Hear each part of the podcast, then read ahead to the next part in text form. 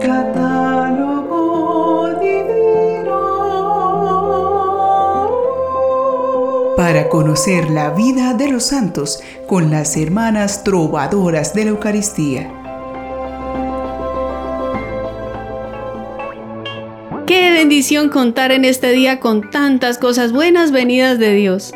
No nos imaginamos el amor con que Dios va acompañando nuestra vida y cuidándonos con todos sus beneficios.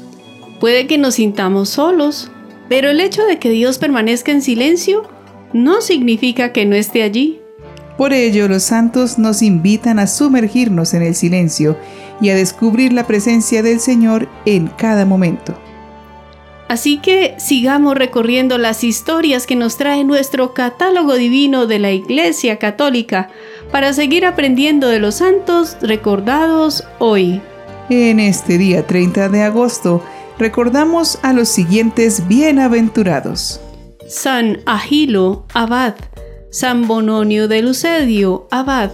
San Fantino el joven, eremita. San Peacrio, eremita.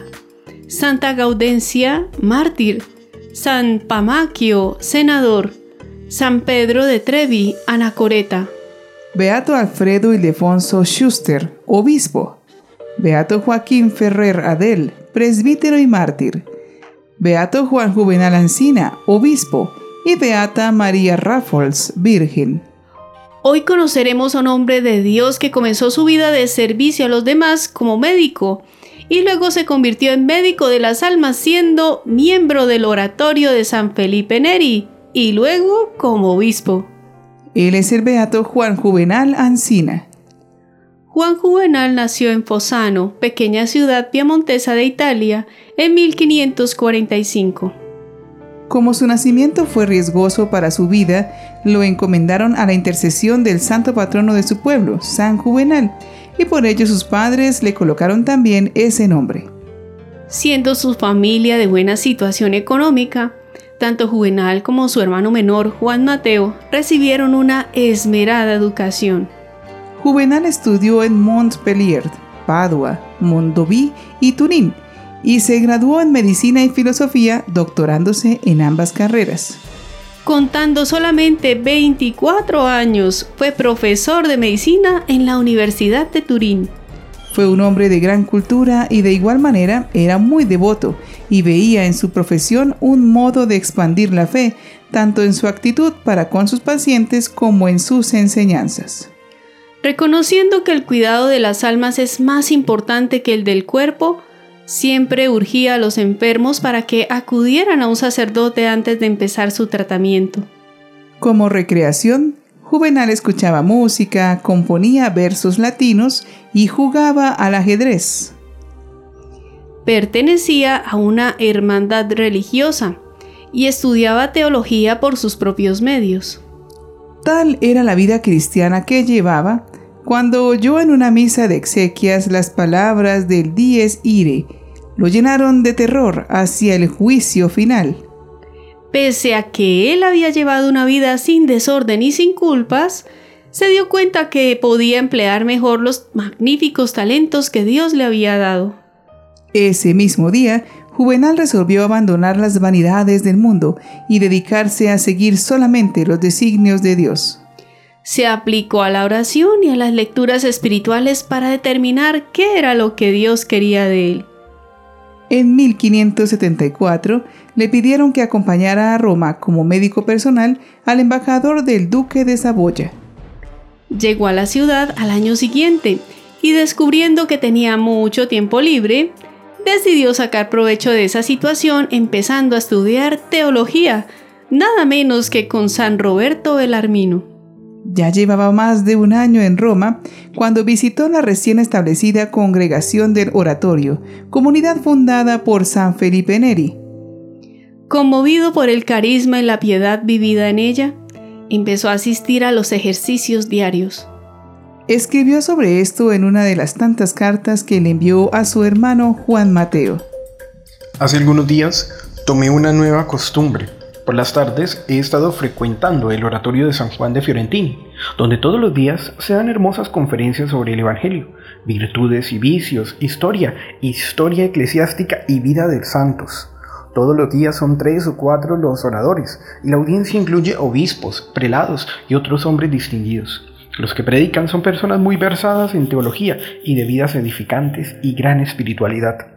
A su cabeza está un cierto reverendo Felipe, ahora un hombre ya de 60 años, pero estupendo en varios aspectos, especialmente por su santidad de vida, su admirable prudencia y su ingenuidad en idear y promover ejercicios espirituales.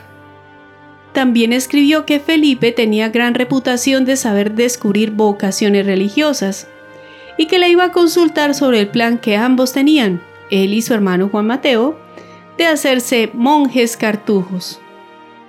Ambos hermanos estaban muy impresionados por un exitoso abogado de Turín que había abandonado todo para entrar en los cartujos y habían decidido hacer lo mismo. San Felipe disuadió a los hermanos de llevar a cabo este plan y después de examinar durante algún tiempo a Juvenal para comprobar su sinceridad, sugirió para ellos el oratorio. Ambos fueron aceptados el 1 de octubre del año 1578. Cuatro años más tarde, Juvenal fue ordenado sacerdote y en 1586 fue enviado a Nápoles para ayudar a la reciente fundación del oratorio hecha en esa ciudad. Allí se dedicó a diferentes actividades, dedicándose con arrojo apostólico a la predicación y la confesión, acogiendo a los penitentes con la caridad de Cristo sin distinciones, a cualquier hora, sacrificando incluso su salud. Sabía leer en los corazones, y atraer a los jóvenes a los sacramentos, motivándolos a pensar en la brevedad de la vida. También hizo uso de sus talentos musicales para hacer crecer la piedad popular, especialmente recordada en su Tempio Armónico de la Beatísima Vergine, una colección de canciones espirituales para 3, 5, 8 y 12 voces.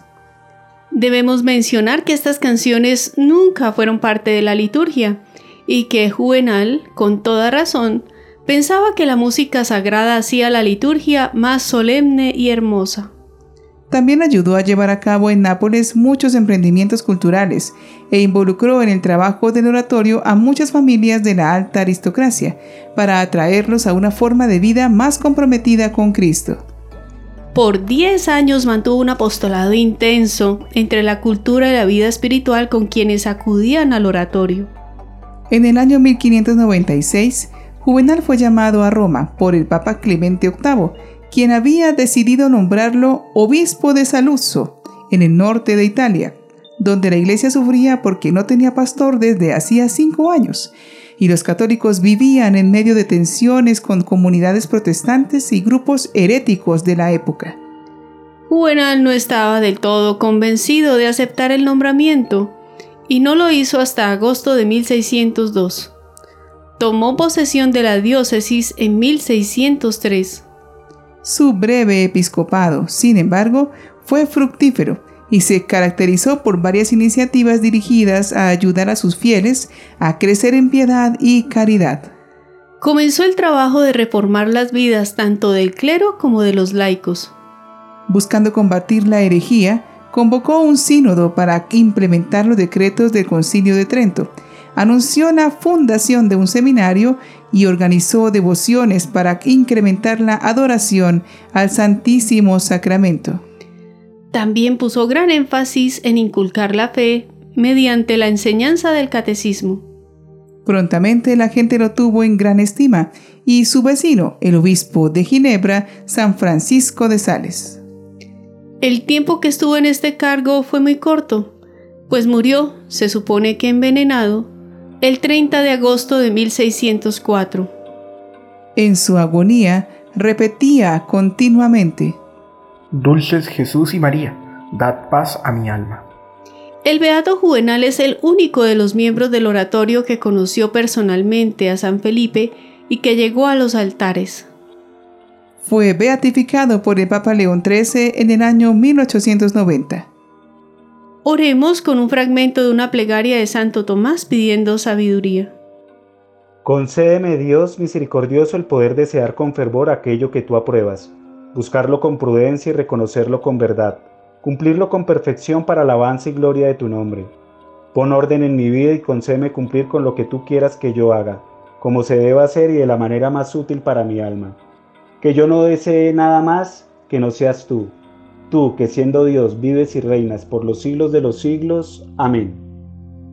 Juan Juvenal quiso siempre tener una vida honesta y recta. Su gran cultura no hizo más que ayudarlo a buscar lo bueno, lo noble y lo sano para su vida.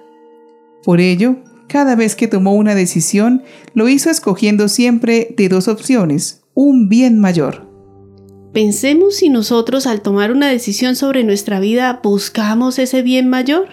O dejamos que esas decisiones se tomen influidas por el estado de ánimo o las conveniencias y no pensando conscientemente de si lo que obtendremos será realmente mejor para nosotros. Pidamos sabiduría, decidamos con serenidad, actuemos con paz. Beato Juan Juvenal Ancina, ruega por nosotros.